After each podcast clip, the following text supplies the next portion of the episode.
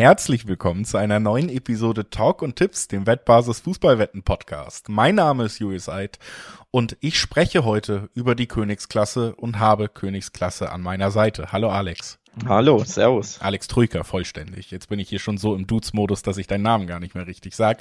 Herr Troika, wir bitte. wollen über die Champions League reden, Herr Troika.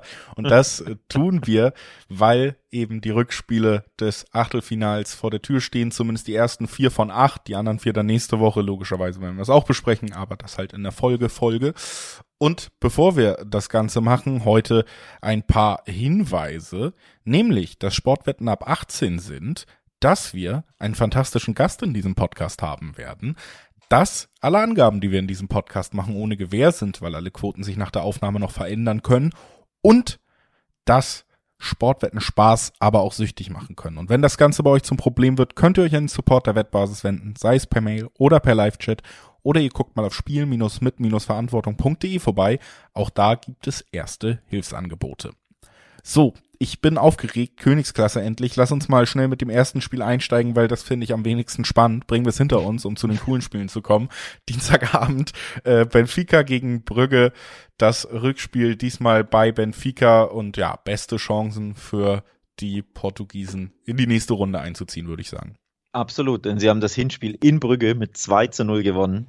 Also herausragende Ausgangsposition ähm, für den sowieso ja schon Favoriten, wobei Ne, es war ja ein kleines äh, Überraschungs-Underdog-Duell ähm, von den beiden Teams, die in der Gruppenphase absolut in ihren Gruppen ähm, alle überrascht haben. Aber dann war es ja doch vom Ergebnis her zumindest äh, sehr klar das Hinspiel. Und deswegen gibt's hier für mich jetzt nicht so viel mutmachende Sätze, die ich hier irgendwie dem Club Brügge mitgeben kann. Quoten 1,40 ist sogar im Dreiweg nochmal eine ganz klare Sache. Also nicht nur, dass Benfica grundsätzlich weiterkommt, sondern dass sie auch das Rückspiel gewinnen werden. Auch da sind sie der klare Favorit. Die Quoten auf Brügge, dass sie einen Auswärtssieg holen, liegen bei bis zu acht. Teilweise hohe Siebenerquoten, niedrige Achterquoten. Also allein das spricht ja eine, eine ganz klare Sprache. Und das hört sich oder liest sich gar nicht ein bisschen irgendwie nach zwei Überraschungsteam im Achtelfinale, sondern eher nach Gruppenspiel. Großer Favorit gegen großen Underdog, ne?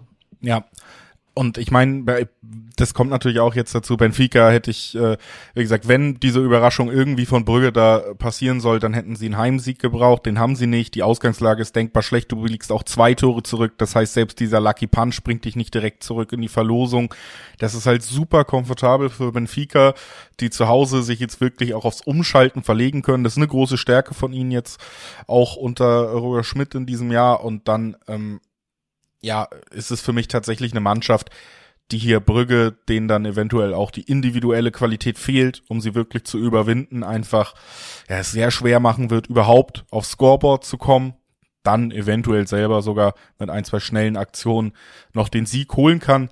Ich habe aber echt das Gefühl, die werden sie so ein bisschen am ausgestreckten Arm verhungern lassen hier vor allen Dingen, weil die Ausgangslage super ist, weil sie das Spiel genauso angehen können, wie du so ein Spiel angehen willst, wo es um viel geht und äh, ja, wenn du so eine Ausrichtung hast wie Benfica. Deswegen ist mein Tipp hier tatsächlich in den 1-8er Quoten damit auch deutlich interessanter als der Dreiweg-Tipp auf Benfica, nämlich dass beide Teams treffen. Nein, ich glaube tatsächlich, das wird ein Spiel, was sich dadurch entscheidet, dass Brügge hier wieder keinen Treffer erzielen kann, wenn sie schon zu Hause nicht konnten. Daumen hoch. Ja, wir äh, machen das schnell weiter jetzt hier, denn wir haben ja ein paar Spiele, über die wir lange reden wollen. Das erste kommt jetzt und dann haben wir natürlich auch noch wieder Alexi Menüsch zu Gast, wenn wir über PSG und Bayern reden am Mittwoch. Aber auch Dienstag ist ein Spiel, was super spannend ist aus deutscher Perspektive, Alex. Chelsea empfängt Dortmund.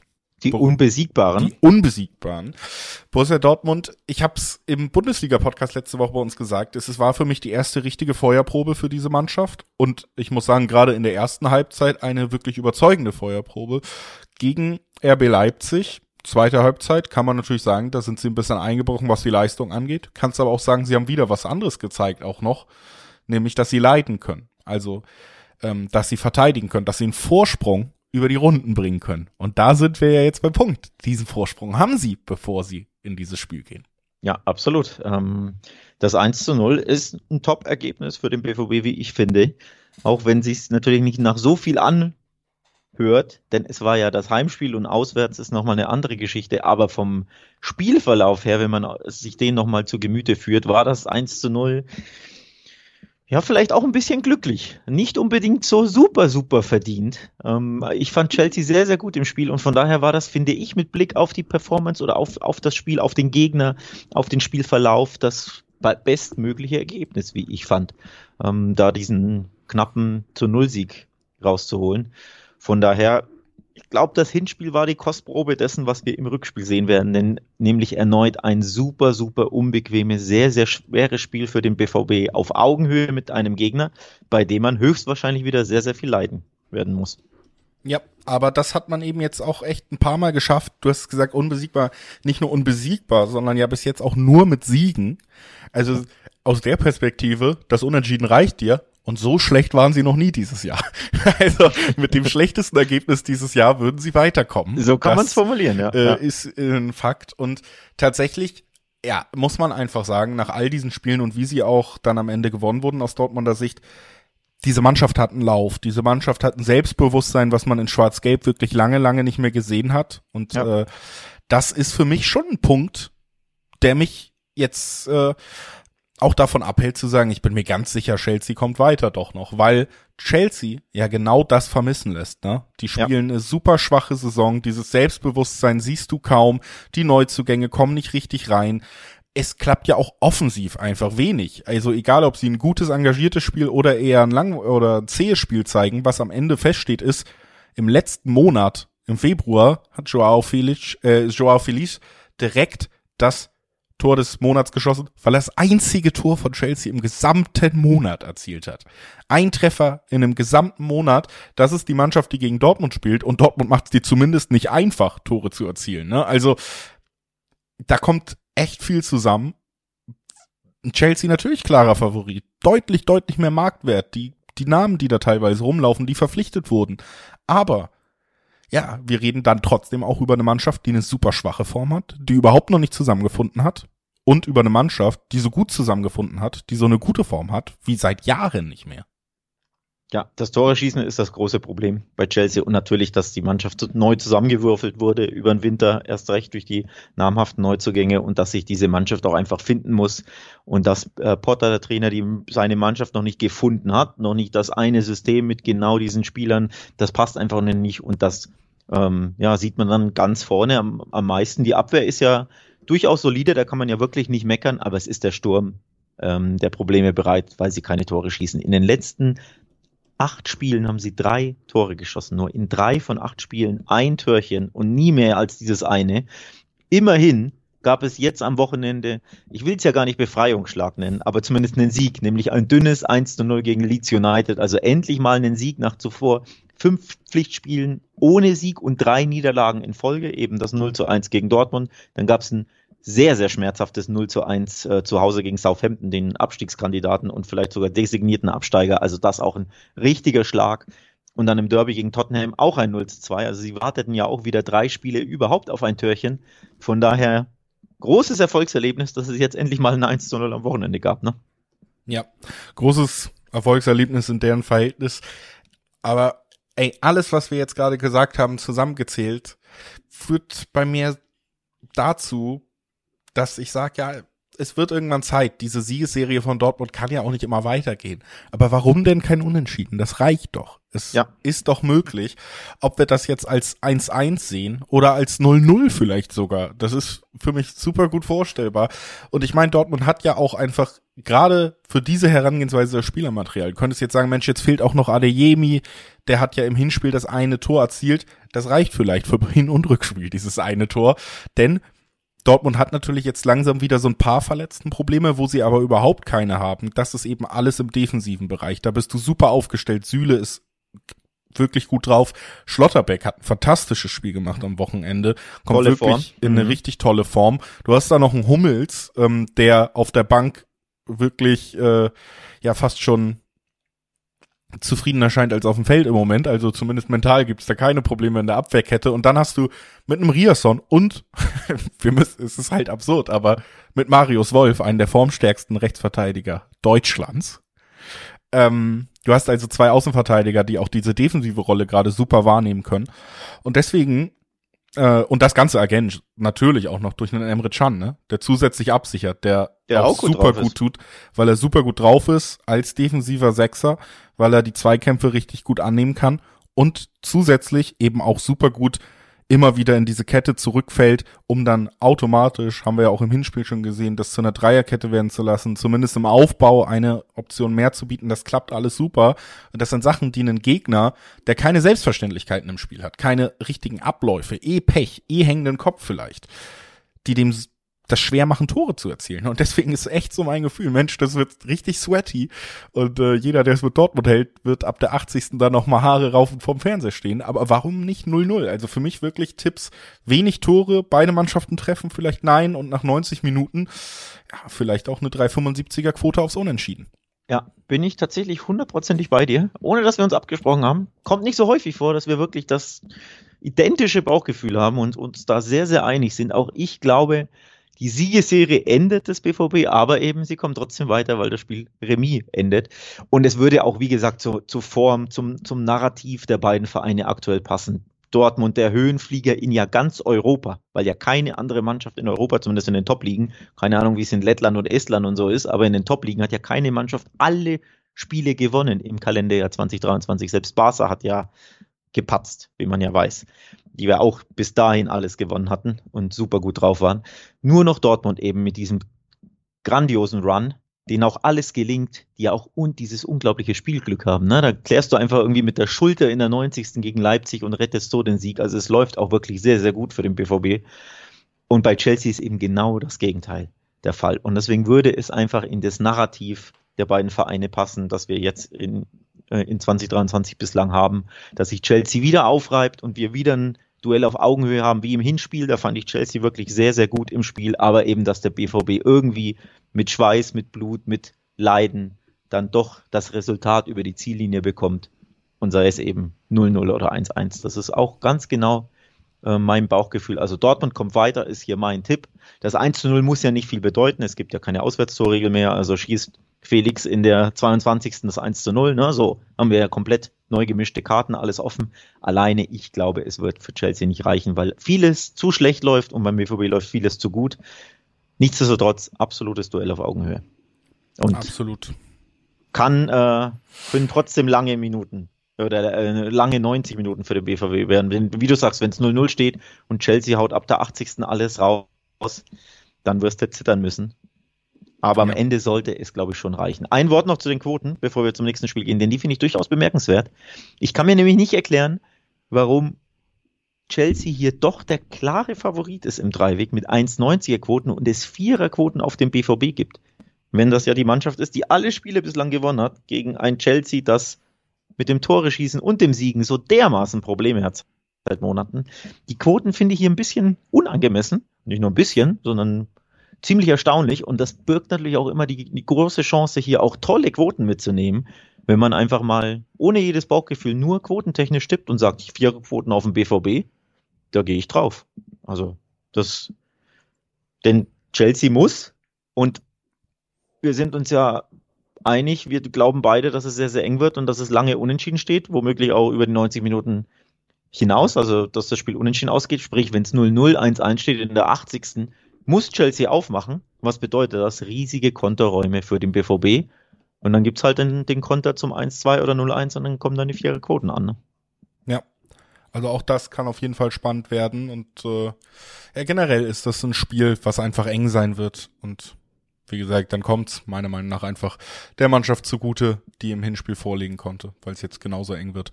Wir gehen äh, weiter zum nächsten Spiel und das äh, ja machen wir dann gemeinsam mit einem Gast.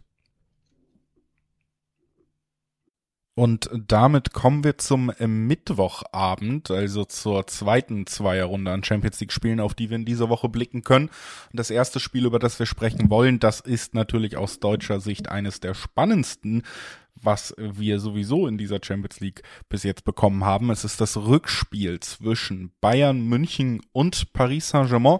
Hinspiel ging gut für die Bayern aus und äh, deswegen wollen wir natürlich auch ein wenig verändern an dem, wie wir es besprochen haben in der letzten Folge, als wir über Bayern PSG gesprochen haben. Und deswegen haben wir auch wieder einen Gast hier. Alexi Menüsch ist wieder da. Hallo. Salut, meine Herren. Salut. Ja, wir freuen uns immer, dass du da bist. Äh, letztes Mal haben wir ganz, ganz ausführlich auf dieses Spiel geblickt und ja, erstmal vielleicht der kleine Rückblick gemeinsam, Alexi. Eventuell haben wir uns ein, zwei Tore mehr erwartet als jetzt dieses 1 zu 0 im Hinspiel, oder wie siehst du das? Ja, auf beiden Seiten. Ich meine, Bayern war zwar zufrieden mit dem Ergebnis, aber eigentlich, oder mit der, Ein mit der Einstellung, aber man hatte das Gefühl, gegen dieses apathische PSG 70 Minuten lang, eine sehr passive Pariser Elf, hätte Bayern eigentlich ein, zwei Tore mehr machen müssen und vielleicht für klarere Verhältnisse sorgen müssen. Und vielleicht werden das die Bayern am Mittwoch gegen 0 Uhr, weil es gibt wahrscheinlich Verlängerung, äh, bereuen. Und äh, auf der anderen Seite, Mbappé macht das 1-1 und ohne diese blöde Regel äh, hätte es auch 1-1 am Ende gestanden. Da war, das war gar kein Abseits, da muss man ganz klar sagen. Das ist ja völlig furchtbar. Also, ich, ich wollte gerade sagen, welche blöde Abseits, die blöde Abseitsregel. Weg mit dem Videobeweis. Ähm, oh. Ja, große oder wichtigste Nachricht natürlich äh, für PSG jetzt 0-1. Bayern verliert sehr selten zu Hause, insbesondere in der Champions League. In dieser Saison wettbewerbsübergreifend sind die Münchner umgeschlagen. Aber beide, für beide steht enorm auf dem Spiel, wirklich enorm. Und äh, der Verlierer, für den Verlierer wird es sicherlich Konsequenzen geben äh, für die künftige Kaderstruktur, aber auch vielleicht auf der Trainerbank. Äh, deswegen steht extrem viel auf dem Spiel. Ich traue auf jeden Fall Paris zu, obwohl die Mannschaft ja spielerisch nach wie vor nicht wirklich überzeugt. Trotzdem ein Gut zu schaffen, weil sie einfach in den Reihen gerade den besten Spieler der Welt haben, der einfach nicht aufzuhalten ist und der alleine die Münchner Abwehr mehrfach äh, klappen kann. Ich traue PSG eigentlich nicht ganz so viel zu. Dafür traue ich aber Mbappé sehr viel zu. Und das ist auch der Grund, warum man PSG trotz Ausgangslage nicht, ähm, ja, nicht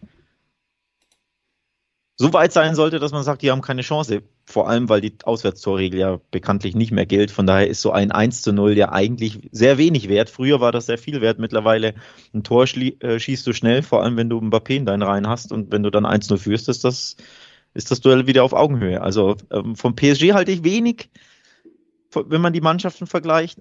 Aber wer Mbappé im Kader hat, in seinen Reihen hat, dem ist immer alles zuzutrauen, oder?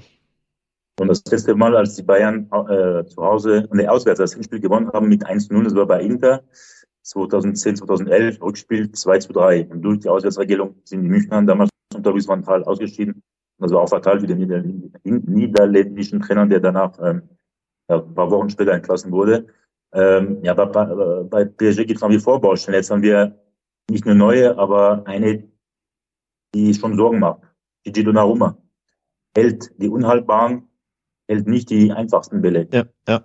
Das macht schon Angst, weil jetzt ist äh, sein Konkurrent, äh, direkter Konkurrent Keylor Navas weg. Wir hätten schon gedacht, gingen davon aus, dass es ihn irgendwie befreien würde.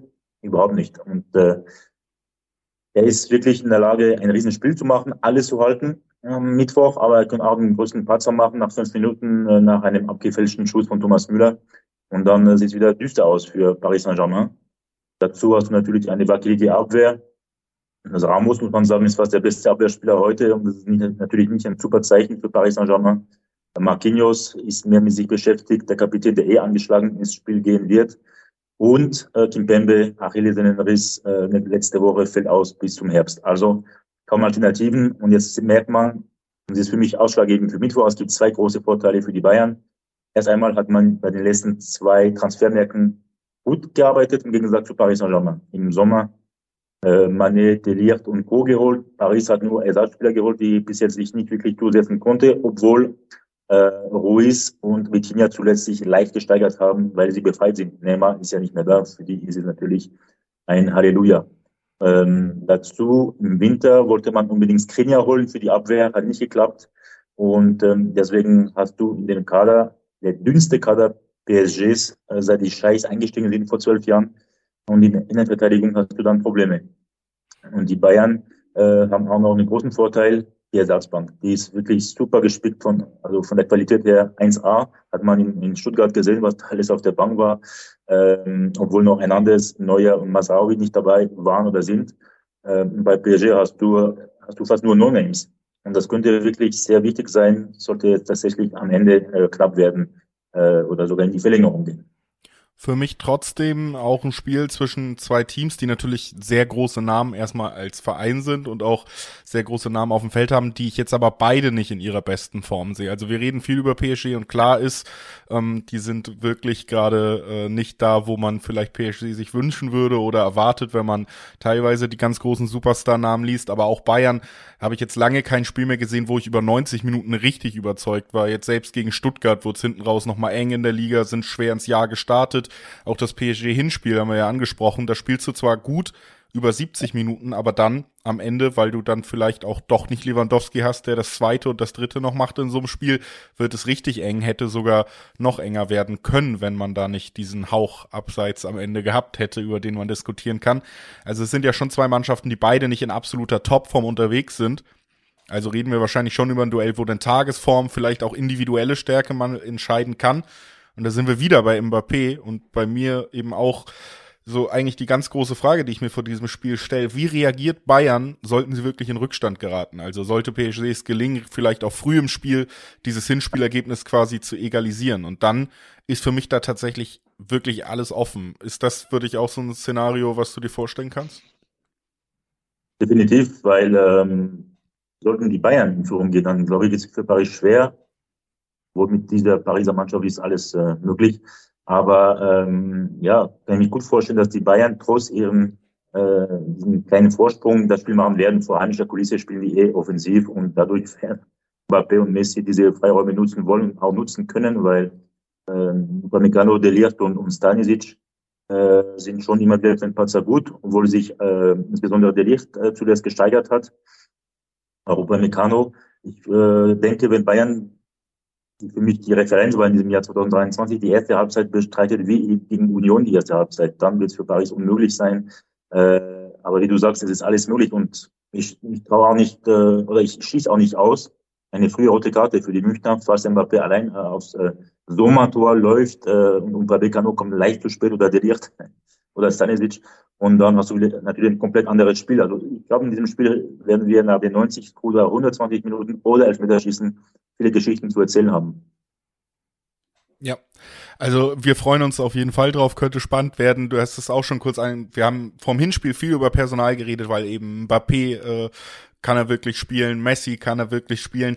Dieses Mal steht fest, okay, die beiden wirklich guten diese Saison da vorne, die können spielen. Einer wird fehlen, nämlich der dritte Superstar, Neymar weil er verletzt ist oder weil seine Schwester Geburtstag hat demnächst. Das äh, liegt ja oft zusammen in dieser Zeitspanne. Auf jeden Fall wird der nicht spielen, hast du aber schon angesprochen. Vielleicht gibt es auch anderen Spielern mal ein bisschen Freiheit im System von PSG. Und man hat ja auch jetzt wirklich auf dem Feld nicht immer nur Positives von Neymar gesehen dieses Jahr, aber auch in der Kabine soll ja viel Negatives von ihm gekommen sein, viel schlechte Stimmung. Ist das vielleicht sogar ja, man kann Neymar nicht nicht aufstellen in solchen Spielen. Jetzt ist er verletzt. Ist das vielleicht sogar eine ganz gute Situation für PSG? Ja, super Frage. Also das ist ein Segen für Christophe Galtier. Das hat er auch nicht ganz ausgeschlossen, auch wenn es, äh, wenn er diese Frage indirekt beantwortet hat, der Trainer von PSG am Freitag. Ähm, durch den Ausfall von Neymar kann er sein Lieblingssystem durchsetzen, weil wenn alle drei fit sind, traut er sich nicht einer der drei draußen zu lassen. Jetzt mit diesem äh, 3-5-1-1-System ähm, dass er am Mittwoch spielen lassen wird, äh, für sich dieses PSG wohler, äh, weil schon mal die zwei vorne, die eh äh, stehen beim bei Ballverlust, äh, dafür sorgen, dass Mittelfeldspieler weniger laufen müssen oder hinterher laufen müssen, weil nur noch zwei statt drei vorne sind.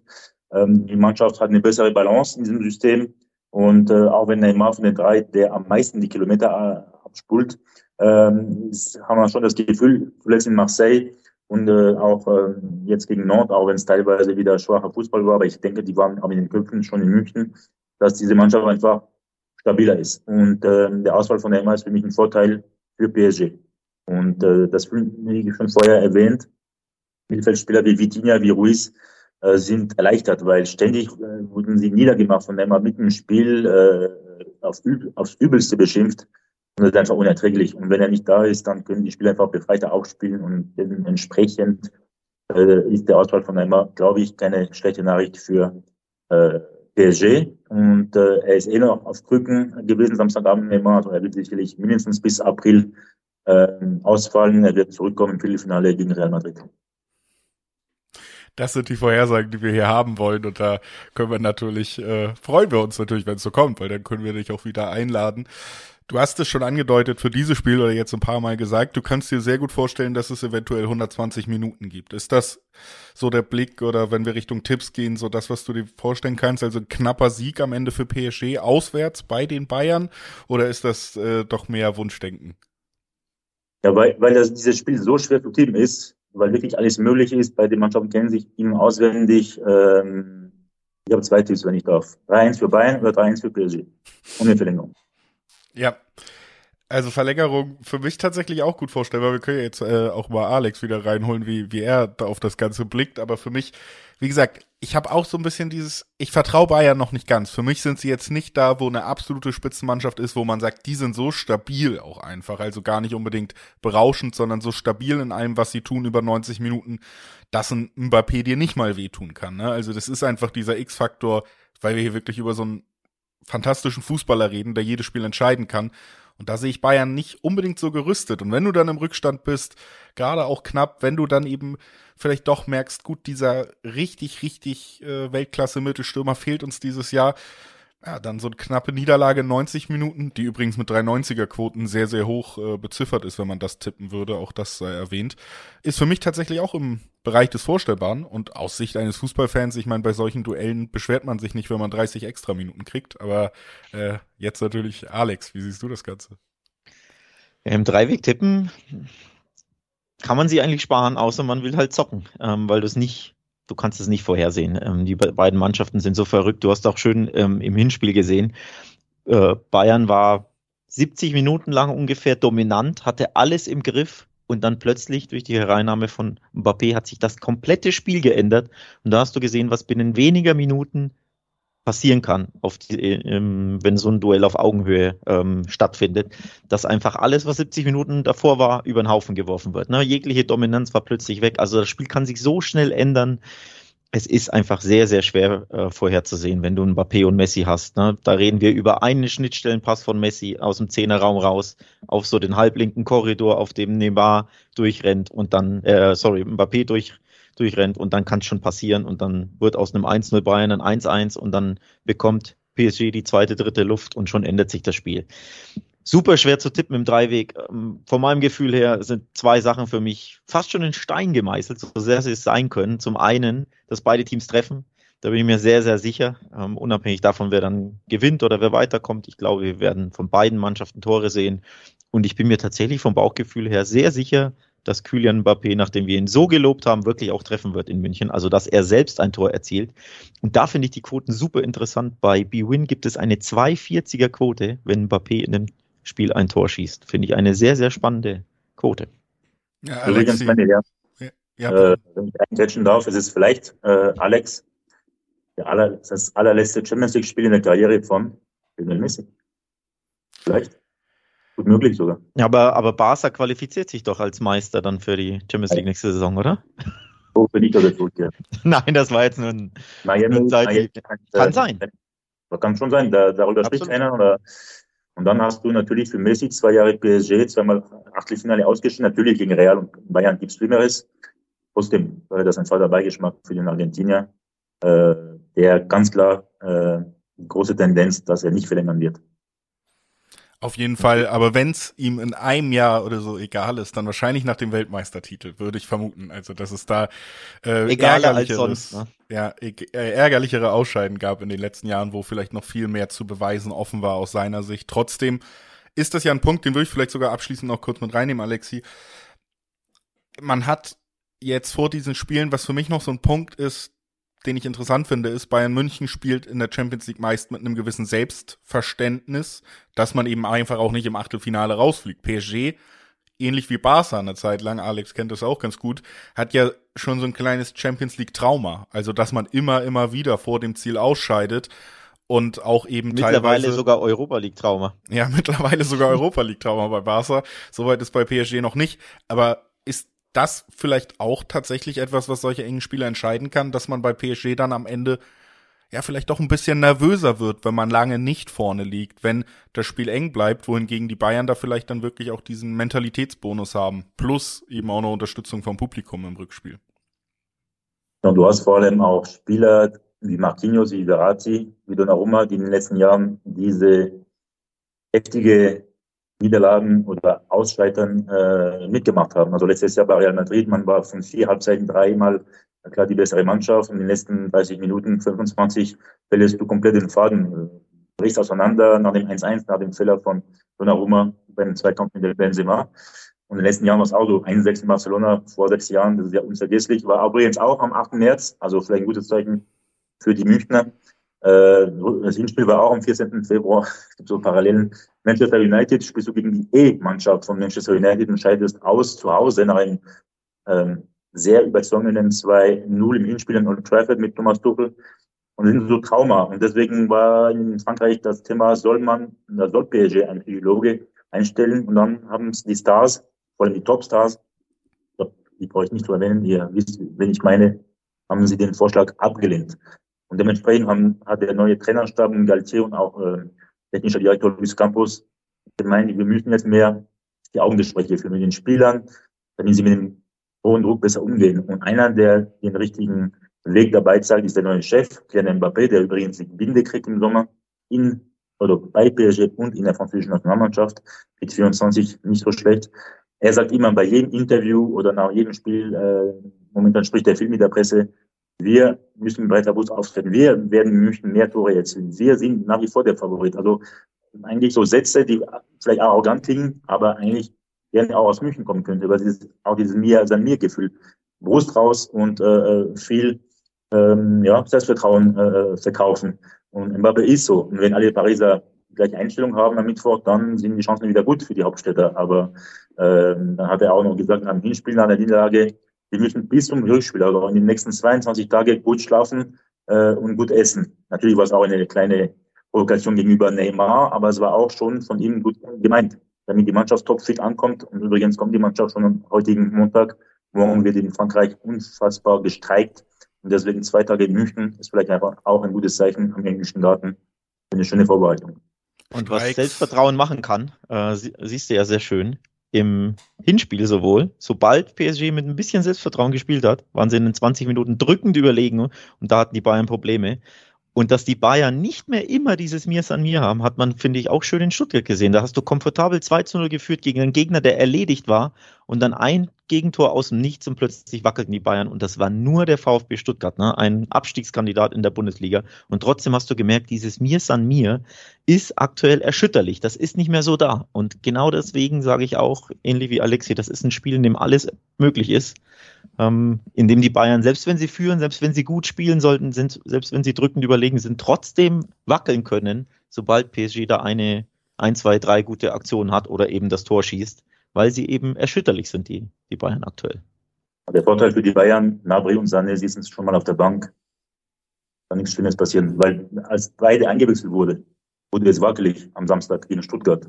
Die hätten für sich Punkte sammeln, Pluspunkte sammeln können, den Trainern zeigen können, auf uns ist Verlass. Was ist passiert? Genau das Gegenteil. Also wissen wir ganz genau, welche elf bei den Müchtern am Mittwoch äh, auflaufen wird. Und Coman, Müller, Musiala, das ist schon was Feines, muss man sagen. Aber es scheint auf beiden Seiten festzustehen, welches Personal da gefragt ist. Und ich glaube, so als Überschrift zusammenfassend kann man wirklich auch nochmal sagen, auf und neben dem Platz vielleicht sogar noch mehr im Fokus, obwohl das kaum möglich schien, Kilian Mbappé bei diesem Spiel der Mann, der Paris anführt und anführen soll, spielerisch und mental. Und wir sind sehr gespannt, ob das gelingen kann. Wir sind uns alle ziemlich einig, dass er sehr gute Chancen hat, ein Tor zu erzielen. Alex hat da auch schon die Quoten genannt.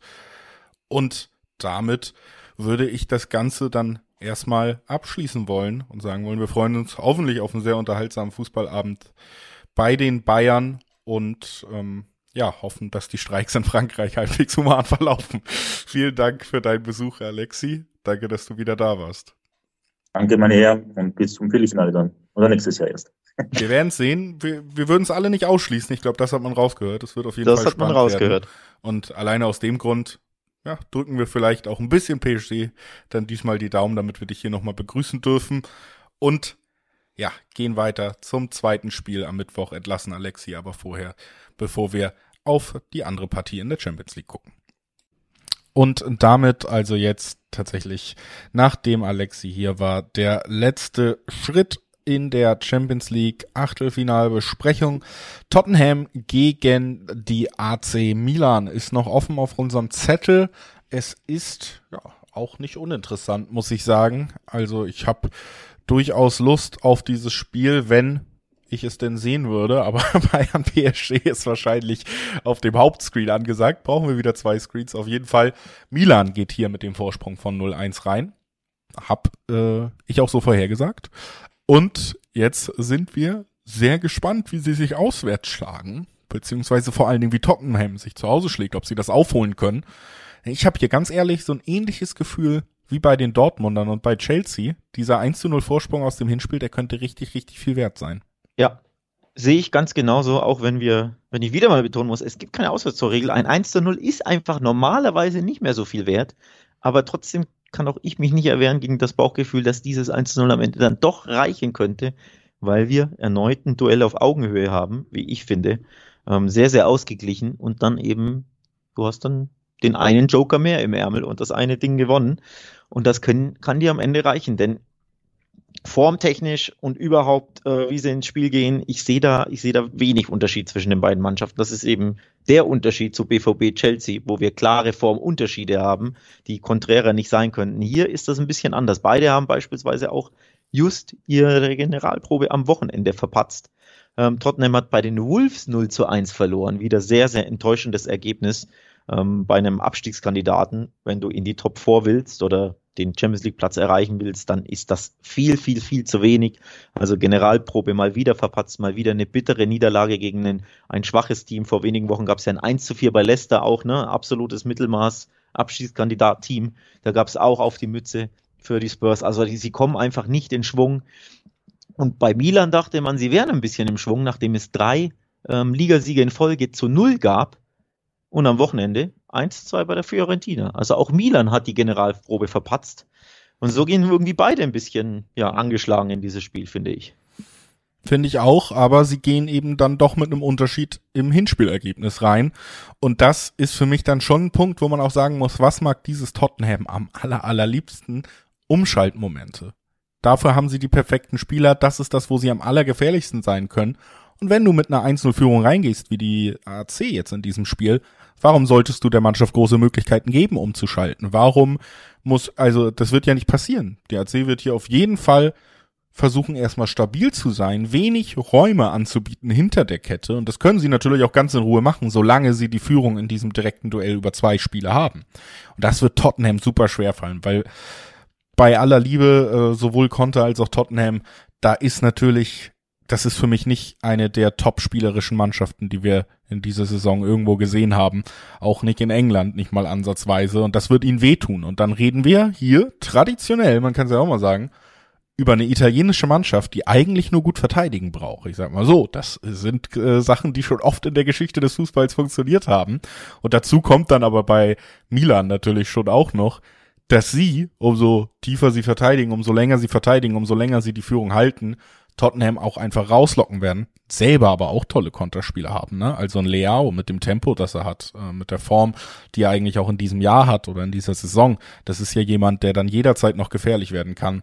Für mich ist es tatsächlich ja zumindest äh, deutlich wahrscheinlicher, dass wir am Ende dieses Aufeinandertreffens, und das sind ja Tipps auch meinetwegen, unabhängig vom Dreiweg, unabhängig was in 90 Minuten passiert, für mich ist es tatsächlich mittlerweile deutlich wahrscheinlicher, dass die Italiener hier weiterkommen und dass Tottenham aus dem Wettbewerb fliegt. Also ein Tipp von mir wäre, Milan kommt weiter. Ja, äh, kann ich, kann ich absolut nachvollziehen, den Tipp. Ähm, vom Gefühl her glaube ich auch, dass das gut möglich ist, wobei man natürlich sagen muss, die Spurs zu Hause, ähm, das ist schon auch ähm, eine andere Qualität normalerweise. Ihre letzten drei Heimspiele in der Liga, in der Premier League, haben sie jeweils zu null gewonnen. Darunter gab es ein 1 zu 0 gegen Man City beispielsweise. Ist ja auch nicht unbedingt aus Pappe die Mannschaft. Und auch Chelsea wurde 2 zu 0 geschlagen, auch wenn wir über die ausführlich gesprochen haben, dass die nicht so schwer zu schlagen sind aktuell. Aber trotzdem, das sind einfach sehr, sehr wichtige ähm, Heimspielergebnisse gewesen. Deswegen, ich traue ihnen das schon durchaus zu, eben weil sie zu Hause spielen, dass sie ähm, Milan hier beikommen können. Aber allein vom, vom Gefühl her auch da wieder Augenhöhen-Duell. Beide Mannschaften grundsätzlich im Kalenderjahr nicht in Topform. Und wenn dann eine Mannschaft mit einem 1 zu 0 in dieses Spiel geht und ihnen einfach das 0 zu 0 oder das 1 zu 1 reicht zum Weiterkommen, dann ja, ist da mein Gefühl schon, dass es für Milan reichen wird und dass es für Tottenham mal wieder nicht reicht, weil sie einfach, ja, dann sich doch zu häufig zu schwer tun gegen Mannschaften, die ja trotzdem hinten gut stehen. Ne? Das, das liegt ihnen immer einfach nicht so sehr. Und die Form ist auch einfach grundsätzlich nicht so da. Von daher gehe ich auch hier wieder beim Tipp mit. Ich glaube auch, dass Milan weiterkommt. Wie sind die Quoten auf Milans weiterkommen? Ich habe gar nicht nachgeguckt kann ich dir auch nicht sagen. Habe ich auch noch nicht geguckt. Wir haben im Dreiweg ja Viererquoten auf Milan. Also das auf jeden Fall schon mal sehr hoch. Unterstreicht auch, dass nicht alle damit rechnen. 1,50. 1,50er Quoten nach dem Hinweg. Gute Kombiquote immer noch. Also das äh, sind die Möglichkeiten, die man da hat. Für mich vor allen Dingen eben auch ausschlaggebend. Ich sehe halt nicht, dass Tottenham hier 2-0 oder mit zwei Toren Unterschied gewinnt in 90 Minuten. Also für mich ist ausgeschlossen, dass Tottenham das Weiterkommen klar machen kann nach diesem Hinspielergebnis in 90 Minuten und dann in der Verlängerung. Da werden sie mehr investiert haben müssen, um überhaupt in die Verlängerung zu kommen, falls es eine gibt.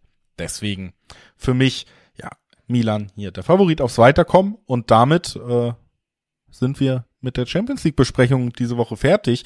Aber das reicht uns noch nicht ganz, denn wir haben ja auch noch deutsche Vertreter drei an der Zahl in der Euroleague.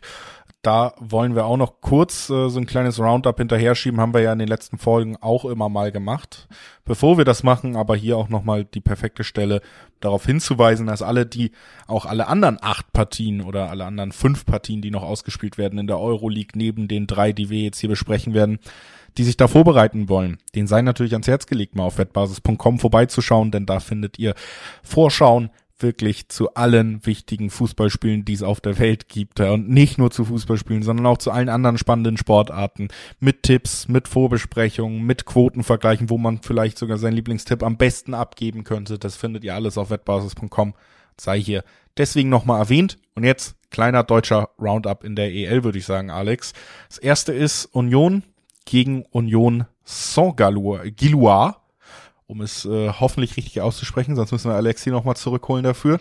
Auf jeden Fall ist es äh, ja ein Duell, über das sich jeder Union Berlin-Fan freuen dürfte, denn davor stand ein Weiterkommen gegen das große Ajax Amsterdam. Also es ist schon weiter verrückt, was Union zu leisten vermag. Und wenn du Ajax schlägst, warum nicht ein Team, von dem wahrscheinlich in Deutschland deutlich weniger Leute gehört haben? Gegen Union ist Union Favorit. Ja. Also, also zumindest die Royal Union aus Saint-Gillois. Ich hoffe, ich habe es richtig ausgesprochen. Frank Französisch ist noch nicht, nicht so meine Stärke. Ist für mich der erste FC Union Berlin dann schon der Favorit. Das ist ähm, ja jetzt nicht die allergrößte Mannschaft in Europa und nicht mal aus Belgien annähernd.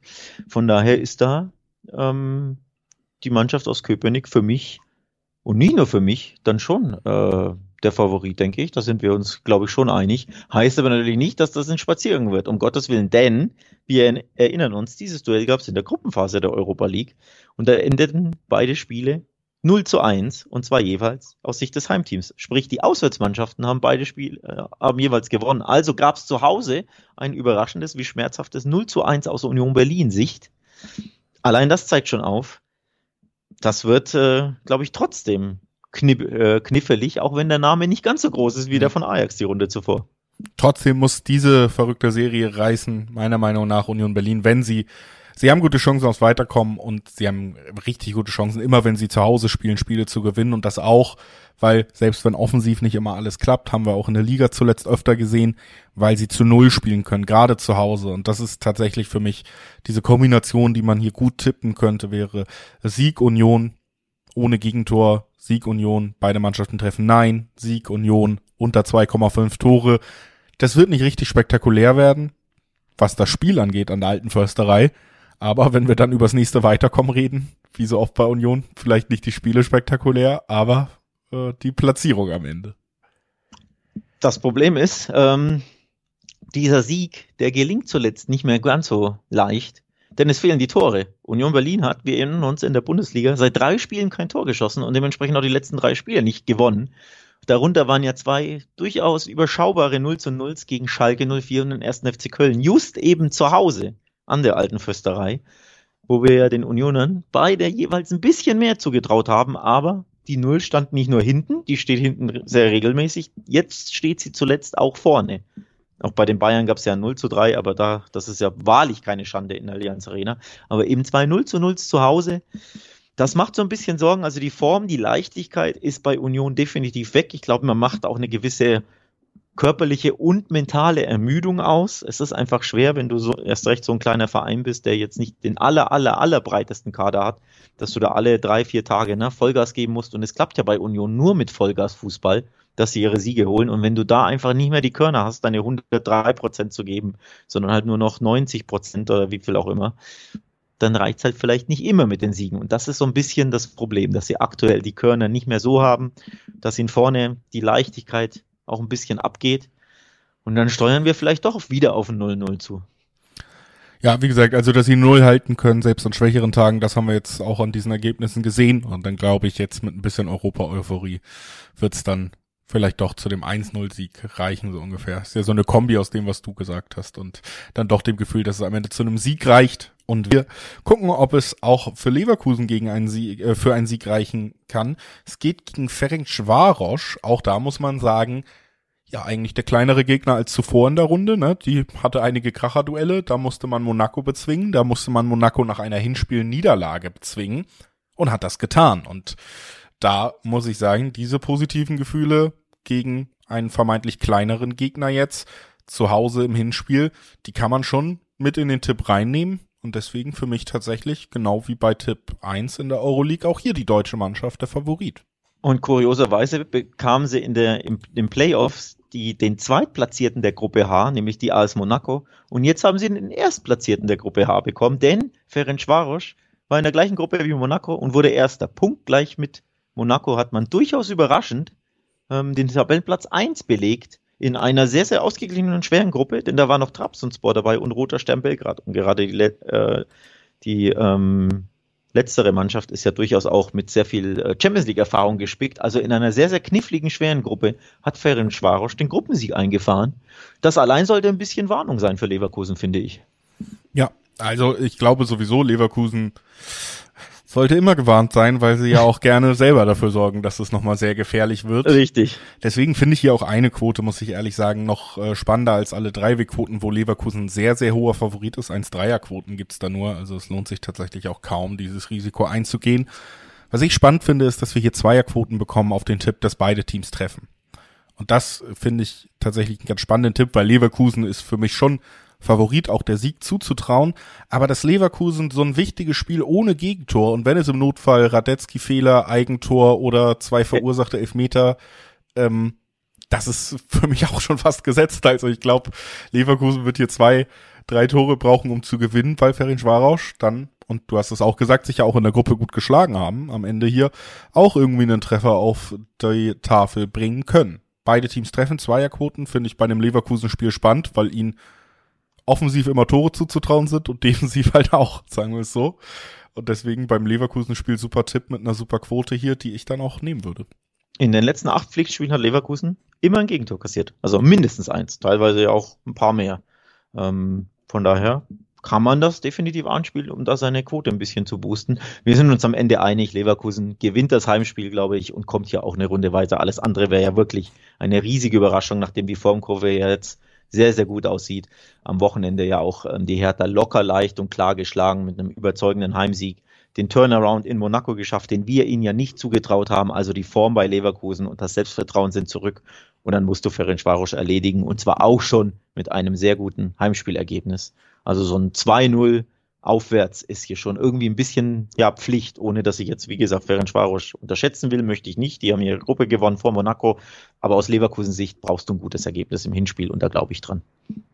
So, das äh, tue ich auch und dann wollen wir mal sehen, ob die deutschen Mannschaften in der Euroleague aus unserer Sicht auch beim dritten von drei Spielen mit deutscher Beteiligung in der Euroleague vorne liegen. Rein namentlich würde ich sagen, nicht so wirklich. Juventus Turin spielt gegen Freiburg. Der Name ist ganz groß bei Juventus. Die Leistungen sind eher klein in den letzten Jahren und werden auch nicht unbedingt besser. Und jetzt, ja, habe ich wirklich zumindest bei mir im Kopf immer wieder in den letzten Tagen, wenn diese Paarung aufgeploppt ist irgendwo, den verrückten Gedanken, Mensch, kann es wirklich sein, dass Freiburg Juventus Turin aus der Euroleague wirft? Irgendwie kann ich es gar nicht ausschließen. Ich, ich kann es noch gar nicht glauben, dass es diese Paarung gibt. Das ist für mich nach wie vor surreal. Es ist übrigens nicht wie bei Union. Da hätte man ja ähnliches sagen können. Union gegen Ajax, ne? Klingt ja auch hier Europapokal-Historie noch und nöcher gegen Union, das äh, überhaupt das zweite Mal erst europäisch ist. Beim wie, das wievielte Mal es bei Freiburg ist, weiß ich jetzt gar nicht, aber es klingt ja ein bisschen ähnlich, ne? Aber irgendwie klingt es dann doch für mich persönlich nicht ähnlich. Es ist so schwer zu fassen, dass Freiburg hier gegen das große, große Juventus antritt, gegen den Rekordmeister Italien, Italiens, den hochdekorierten. Und trotzdem, ja, bin ich da wieder bei dir. Man kann sie nicht freimachen vom Gefühl. Ja, warum soll Freiburg denn Juve nicht einfach rausschmeißen? Ja, also es ist einfach, ganz ehrlich auch spielerisch. Also das ist, glaube ich, einer der wichtigeren Punkte in den letzten Jahren keine richtige Top-Mannschaft. Das muss man einfach herausstellen. Es gibt sogar immer noch große Namen oder teure Transfers, die da immer mal wieder aufploppen bei Juventus. Aber was wirklich wichtig zu betonen ist, ist, dass sie seit Jahren keinen richtig überzeugenden Fußball, kein richtig überzeugendes System mehr gespielt haben. Deswegen spielen sie jetzt auch eben in der Champions League schon länger keine Rolle mehr. Das ist eine logische Entwicklung, dass sie jetzt in der Euroleague sind, dass sie in der Tabelle nur auf Platz 8 stehen. Das ist natürlich nicht nur die Entwicklung des Spielerischen, sondern auch aufgrund von Punkteabzug und finanziellen Verfehlungen. Aber trotzdem, ja, muss man auch sagen, wir haben es am Wochenende auch ganz gut gesehen, wie man sie entnerven kann. Die Roma hat 1-0 gewonnen. Einfach dieses 1-0 ekelhaft über die Zeit gebracht dann. Juve fällt echt wenig ein. Also das ist für mich wirklich dieser Hauptpunkt, das Spielerische gegen Mannschaften, gegen die gut verteidigen, tut Juventus ja. sich immer wieder schwer, sind frustriert. Mois Keen braucht äh, 38 Sekunden, um eine rote Karte zu bekommen. Da siehst du ja auch, wie das Team sich dann insgesamt auch die Zähne immer wieder an solchen Spielen ausbeißt. Und das ist natürlich aber genau der Fußball, den man Freiburg durchaus zutrauen kann. Ne? Ja, ja. Also es ist echt eine spannende Kombi. Und ich sag mal so, wenn wir jetzt sagen, vielleicht nicht nicht unwahrscheinlich oder vielleicht vorstellbar, dass hier tatsächlich Freiburg der ganz große Clou oder gelingen kann, dann gucke ich da vor allen Dingen auf einen Tipp, den ich auch sehr spannend dotiert finde, der gleichzeitig auch mein Lieblingstipp ist, nämlich, was gibt denn die doppelte Chance hier? Freiburg nimmt mindestens einen Punkt mit gegen Juventus im Hinspiel und hat eine Top-Ausgangslage fürs Rückspiel. Das gibt zwei Zweier- bis zwei Dreierquoten im Schnitt. Und das ist ja nun nicht uninteressant. Das ist nicht uninteressant. Das ist äh, sogar sehr, sehr interessant, wie ich finde. Du hast einen guten Punkt angesprochen, wenn sich ein Gegner hinten reinstellt und richtig gut verschiebt und verteidigt und als Einheit geschlossen ne, äh, gegen den Ball arbeitet, dann mag Juve das gar nicht. Da fällt ihnen äh, sehr, sehr häufig unter Allegri regelmäßig zu wenig ein. Da tun sie sich schwer und dann verlieren sie die Geduld und verlieren auch ein bisschen die Nerven. Muss ja nicht immer gleich eine rote geben, aber einfach sie werden unruhig und verlieren so ein bisschen ihren, ne, ihren Stil und die Ruhe und dann wird's häufig nichts das ist ähm, nicht selten zu beobachten, wie ich finde. Also da, äh, glaube ich, trifft man auf eine unbequeme Mannschaft aus Juve-Sicht. Denn Freib bei äh, Freiburg läuft es ja aktuell auch nicht so prickelnd.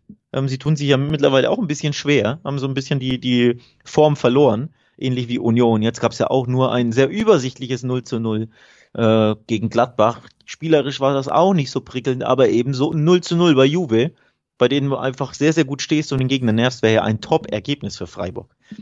Und das traue ich ihnen dann schon zu, mhm. dass sie ähnlich gut verteidigen und geschlossen hinten drin stehen und Juve so nerven, dass es vielleicht wirklich zu einem 0-0 reicht. Also den Freiburg-Sieg, den schließe ich für mich persönlich komplett aus. Das wäre wieder bei diesem, das sind wir wieder bei, das ist so suspekt paradox überhaupt Freiburg, Juve und dann würden sie da gewinnen in Turin. Boah, das ist für mich außerhalb des Vorstellbaren. Aber 0 zu 0 ist nicht außerhalb des Vorstellbaren. Ich glaube, das schließt das auch so ein bisschen ab, zusätzlich noch, dass man einfach sagen kann, es ist auch das Hinspiel, da wird eh oft noch äh, mehr Vorsicht walten lassen als im Rückspiel, wenn es um alles geht. Und dann gerade bei diesen Mannschaften und der Herangehensweise Freiburg auswärts bei Juventus, die werden da nicht hingehen und sagen, wir sind Favoriten, wir wollen den Ball, wir wollen Fußball spielen. Die werden da hingehen, genau wie du gesagt hast, und sagen 0-0 und vielleicht können wir noch eine rote Karte provozieren, dann gehen wir gerne ins Rückspiel und dann ja, werden wir hier ein enges Spiel sehen, wir werden unter 2,5 Tore sehen, ja, wir werden vielleicht ein Spiel sehen, wo nicht beide Mannschaften treffen. Also all das kommt dann eben mit zusammen, wenn man diese Einschätzung teilt. Ne? Und ich teile deine Einschätzung da auf jeden Fall und würde auch sagen, das sind so alles die Tipps in, in die Richtung, in die ich gehen würde. Gehe ich mit, gehe ich mit. Wenn Juve gewinnt, dann glaube ich auch, äh, wird das sehr, sehr knapp maximal. Also so die 1-0-Richtung. Ähm, und Freiburg traue ich hier definitiv zu, definitiv zu den großen Zögern. Schwer mit einzukalkulieren ist natürlich, wie überwältigt ist Freiburg, ähm, wenn sie in diesem Stadion spielen, denn es ist ja trotzdem die größte europäische Bühne, normalerweise, auch wenn Europa League nie danach klingt, aber wir haben ja beispielsweise bei Man United gegen FC Barcelona gesehen, das sind schon zwei andere Kaliber, die da aufeinandertreffen. Und wenn die ein Spiel ernst nehmen, dann kannst du schon mal auch als Freiburg da ein bisschen ne, erstarren, äh, ob dieses Ambientes oder ob der Mannschaft, ob des Stadions, äh, ob des Gegners. Und dann kann es auch ein bisschen schwer werden. Wir hoffen natürlich aus deutscher Sicht, dass das nicht so ist, aber auszuschließen ist es natürlich nicht. Alles nur Menschen. Ne? Das ist einfach ein tolles, tolles Spiel für die Freiburger, für den Verein an sich. Ähm, dieses Spiel, diesen Gegner haben sie sich auch verdient. Und mal sehen, ob sie sich verdienen können, ihn in Hin- und Rückspiel vielleicht dann zu eliminieren. Wir werden es gespannt beobachten und natürlich auch weiter in diesem Podcast begleiten. Diese Folge kommt zum Ende. Aber wir hören uns natürlich am Donnerstag wieder mit dem Blick auf den nächsten Bundesligaspieltag. Und natürlich hören wir uns dann auch nächste Woche wieder, wenn die anderen vier Achtelfinal-Rückspiele der Champions League anstehen und auch die Rückspiele der deutschen Mannschaften in der Euroleague. Da wissen wir dann, wie sich unter anderem Freiburg bei Juventus geschlagen hat und ob es vielleicht noch die große Chance auf das Wunder gibt oder auf den, auf das spektakuläre Weiterkommen. Das werden wir in den nächsten beiden Folgen von Talk und Tipps besprechen. Wir hoffen, ihr schaltet wie immer ein und wir hoffen, ihr hattet heute Spaß. Danke und viel Spaß mit dem Königsklassenfußball.